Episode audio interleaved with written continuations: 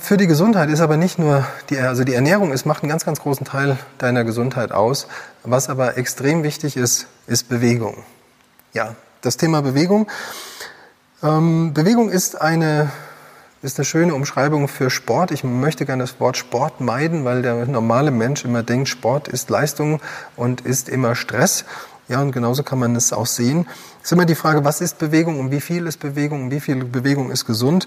Und da gibt es eine ganz, äh, gibt es eine tolle Studie zu, die Paffenbarger Studie, die gibt es schon sehr, sehr, sehr lange, ist eine der lang, längst angelegtesten Studien der Welt mit der größten, ähm, mit der größten Teilnehmerzahl auf der Welt. Und die hat ganz klar belegt, dass bei fünf Einheiten Bewegung die Woche und Bewegung ist schon so mit 100 Puls, zwischen 100 und 120 Pulsschlägen, Herzschlägen ähm, deklariert.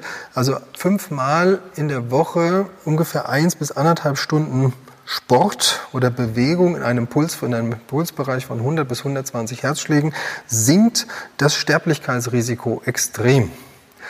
Und ähm, das Gemeine ist, dass es parabelförmig ist. Das heißt, machst du mehr als diese fünf Stunden, fünf Einheiten in der Woche, dann steigt das Morbiditäts Morbiditätsrisiko wieder nach oben, also die Sterblichkeitsrate. Das zeigt und belegt eigentlich, dass Bewegung in Maßen und kontrolliert und gezielt gut ist und auch wirklich die Sterblichkeit, das Risiko an Herzinfarkt und Schlaganfall zu sterben, sinkt oder senkt. Heißt aber im Umkehrschluss, machst du zu viel, dann ist das wieder kontraproduktiv. Also es entsteht wieder zu viel Stress. Zu viel Stress ähm, sorgt dafür, dass der Stoffwechsel wieder nicht richtig funktioniert und sorgt dafür, dass auch, also Stoffwechsel rede ich dann immer nicht nur vom Nahrungsstoffwechsel, sondern vom Zellstoffwechsel. Und die Zelle wird dann überlastet und da werden Zellen zerstört. Also bei, bei jeder Anstrengung ist es, muss es eigentlich immer so im Gleichgewicht sein, die Zell, das Zell kaputt machen und das Zell wieder aufbauen, beziehungsweise das Zell erneuern. Und wenn das nicht im Gleichgewicht ist und man übertreibt das und man gibt dem Körper nicht genug Regenerationszeit, um das wieder aufzubauen und wiederherzustellen, die Leistungsfähigkeit, dann reden wir über eine Erhöhung der Sterblichkeitsrate. Und wie gesagt, das läuft wirklich wie so eine Parabel. Macht man nichts, hat man das Risiko ganz oben, dass man stirbt, dass man stirbt. Ähm, dass man an Krankheiten wie Krebs oder sowas äh, äh, stirbt oder natürlich auch Arteriosklerose hat ganz, ganz viel mit Bewegung zu tun. Und je mehr man sich bewegt, umso niedriger wird das Sterblichkeitsrisiko. Und wenn man sich zu viel bewegt, dann zerstört man den Körper eher und der Zellstoffwechsel ähm, kriegt negative Folgen und dadurch ähm, kommt man dann auch sehr schnell in ein sogenanntes Übertraining und deswegen macht's die Mischung. Aus dem Grund sind unsere Trainingspläne immer sehr ausgewogen.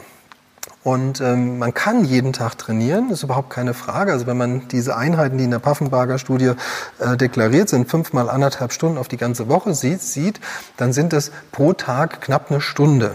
Das wäre optimal.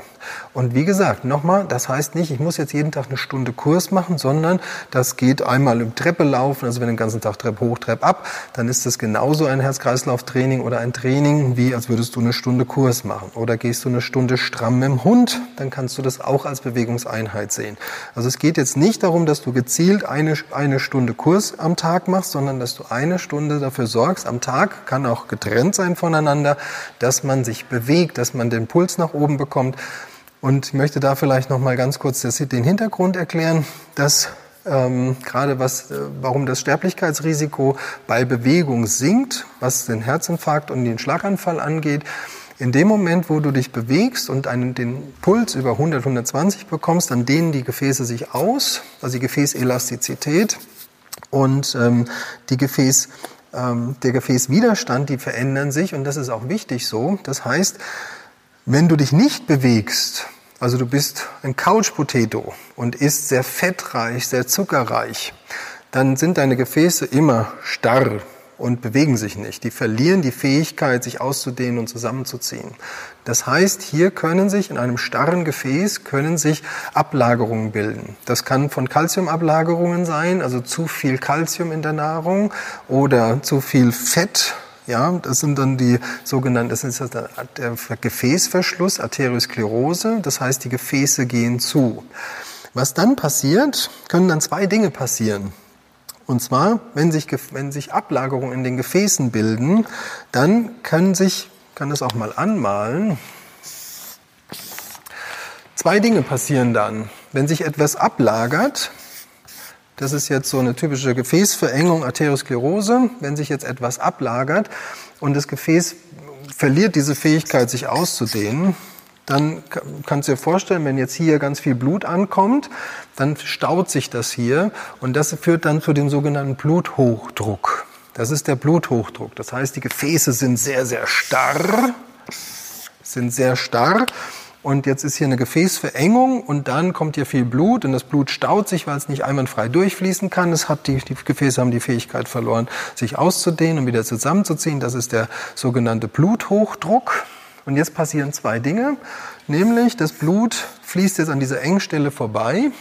Gemeinerweise, ich mache das jetzt mal rot, damit man es sieht, gemeinerweise hinter dieser Gefäßverengung kann jetzt, entsteht so ein sogenannter tot, ein toter Bereich. Das heißt, dieses Blut sammelt sich da, es wird nicht mitgenommen, sondern es wird, bleibt dort und kann sich dort, und kann dort gerinnen. Das heißt, es gibt einen Blutpfropf. Das bedeutet, dass das Blut hier hinten in so einer Todstelle bleibt dann dort, verklumpt und bildet so einen Pfropf. Und das ist das Gefährliche. Wird der Pfropf, gerinnt das Blut dann so groß, gibt es dann so einen großen Pfropfen, dass er dem normalen Blutfluss dann hier wieder, jetzt kommt so eine Welle, kommt wieder eine Anstrengung und jetzt reißt sich dieser Blutpfropf los und schießt entweder ins Gehirn oder in die Hauptschlagader oder ins Herz. Und dann reden wir von, wenn es ins Hirn geht, dann reden wir von einem Hirnschlag. Und wenn es ins Herz geht, dann reden wir von einem Herzinfarkt. Es kann aber auch in die Lunge gehen und dann reden wir von einer Embolie. Ja, das ist so das Gefährliche. Das heißt, wenn jemand sich nicht bewegt, Arteriosklerose entsteht. Ähm, deswegen gibt man sogenannte Blutgerinnungshemmer. Das bedeutet, das Blut äh, hat, verliert die Fähigkeit, sie hier zu klumpen. Dann entsteht das hier gar nicht. Man könnte aber auch einfach sagen, lieber Mensch, beweg dich und iss bitte anständig. Und wenn du dich, wenn du anständig isst, wenn du anständig isst und dich bewegst, dann machen deine Gefäße die ganze Zeit diese pumpende Bewegung und du kannst dir vorstellen, wenn ein Gefäß sich permanent bewegt, dann kann sich da nichts ablagern. In einem Gefäß kann sich nur etwas ablagern, wenn das Gefäß starr ist und seine Flexibilität verliert. Und wenn natürlich die Nahrung dementsprechend schlecht ist, dann lagern sich da natürlich schlechte Sachen ab. Ja, es kann natürlich aber auch passieren, dass diese Ablagerung sich löst. Das kann natürlich auch passieren. Also es kann nicht, braucht nicht nur sein, also nur weil du Blutgerinnungshemmer nimmst, heißt das nicht, dass du keine Thrombose oder keine, keinen Schlaganfall bekommen kannst oder keinen Herzinfarkt, sondern es kann sich genauso gut diese Ablagerung hier lösen und in, in das Gefäß zusetzen. Das kann auch passieren. Also das sind so die, die, die typischen Dinge. Und deswegen ist es so wichtig, sich zu bewegen damit man diese Flexibilität der Gefäße, also die Gefäßelastizität und den Gefäßwiderstand, der muss da sein. Und, ähm, und jetzt kommen wir wieder, damit man sieht, wie, wie das alles ineinander greift, strenge ich mich zu sehr an und ähm, dann habe einen hohen Stresslevel, dann schädige ich, mein, schädige ich meinen Körper. Also ich erzeuge ganz, ganz viel Stress, der Körper geht kaputt. Der Körper verliert die Fähigkeit, sich wieder zusammenzuziehen, zu regenerieren, zu bauen. Ähm, Mache ich zu wenig, dann geht er in den Ruhemodus und vertrocknet und versteinert. Ja, mache ich das Optimum, ja, das, dann ist das natürlich toll, wenn die Gefäße permanent sich auf und zu ziehen können. Und das gilt auch für jemand, der Blut, der Blut, den niedrigen Blutdruck hat da ist, die, da ist der Gefäßwiderstand nicht mehr da. Das heißt, die Gefäßwände sind ausgeleiert, weil der wichtigste Baustein fehlt, nämlich das Kollagen. Äh, und dann da sind wir wieder, wieder beim Thema. Da sieht man, dass alleine nur das Training gar nichts bringt, sondern man muss wirklich verstehen, wenn ich jetzt den Gefäßwiderstand hier trainiere, also ich fange an, Sport zu machen, meine Gefäße dehnen sich aus, ziehen sich zusammen, dabei werden die Gefäße belastet und werden auch überlastet. Das ist auch gut so, weil wir wollen sie ja stark und widerstandsfähig und wir wollen, dass sie die Fähigkeit der Elastizität haben. Wenn du dann aber nicht den Baustein lieferst, dass sie dass, die, dass sie die Fähigkeit äh, behalten, dann können die auch ausleiern. Oder sie machen, oder sie gehen nach und nach kaputt. Ja, das kann auch passieren und deswegen brauchst du diesen Baustein der Gefäße, nämlich das Kollagen. Und jetzt sind wir da wieder beim Thema. Bewegung alleine nutzt nichts, Ernährung alleine nutzt nichts. Du kannst dich so gesund ernähren, wie du willst. Das bringt dir dann auch wenig, weil wir brauchen, um zu funktionieren, brauchen wir einen hohen Sauerstoffanteil im Blut. Ähm, und das kommt leider nur durch die Bewegung. Ein hoher Sauerstoffanteil setzt voraus, dass du dich mit Mikronährstoffen ein bisschen auskennst. Nämlich bei Mikronährstoffen für, den, für einen guten Sauerstoffanteil im Blut brauchen wir das Q10 und also das Coenzym Q10. Das ist für den Sauerstofftransport extrem wichtig, unter anderem. Und wir brauchen gutes Eisen. Und da siehst du, einfach nur zu denken, ach, ich esse Bio, ich esse gesund, ich esse vegan, vegetarisch, alles super, reicht leider nicht aus. Also man muss sich schon so ein bisschen mit dem Ganzen beschäftigen, dass man Gesundheit auf ganzer Ebene erfährt. Und ähm, ein wichtiger was halt hier auch jetzt ganz wichtig ist, die Fließgeschwindigkeit vom Blut, möchte ich auch noch mal kurz sagen.